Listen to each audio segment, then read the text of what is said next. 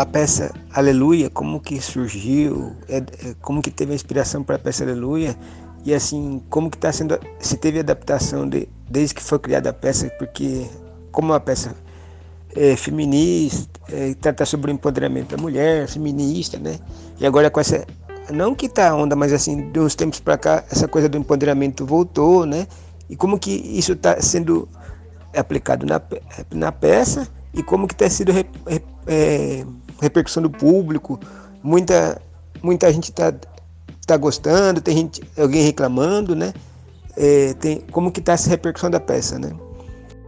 Olá, querido. Na verdade, uh, Aleluia, um estouro de mulher, é um texto do Márcio Azevedo, do Rick Hiraoka. É uma comédia, uma coisa divertida, engraçada, que fala da vida de uma dona de casa, com filha, com marido, com sogra, com cachorro.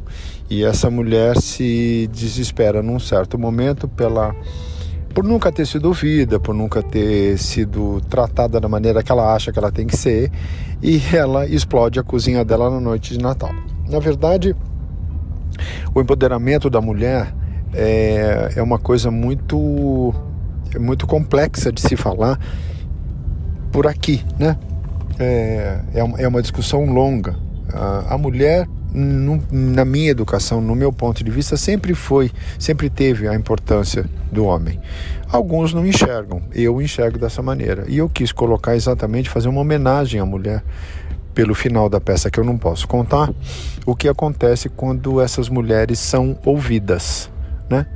E aí sim tem uma, digamos, uma redenção dela com o público e tal. As pessoas adoram, é um sucesso, graças a Deus. É, é uma comediona, as coisas engraçadas que ela acontece, que ela pensa, como ela fala, ela já é empoderada pela própria pela, pelo próprio comportamento dela, pela própria história dela, que é de liderança da família.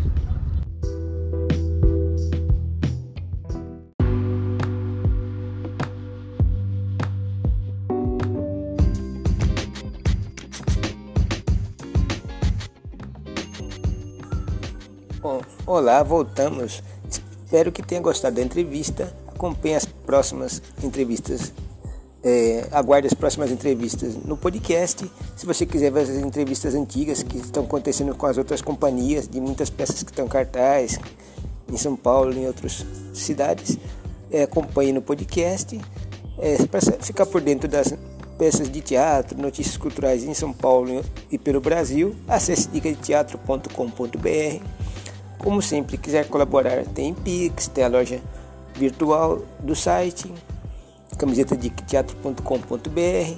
É, se quiser saber sobre receitas de uma receita para fazer em casa no fim de semana, de noite, dica de teatro.com.br barra receitas culturais. E colabore com o site que é sempre bom, ou dando informação de peça, de algum evento que você assistiu, quiser fazer pix de novo, fazer um pix, é sempre bom. Aguardo você no próximo podcast. Boa semana.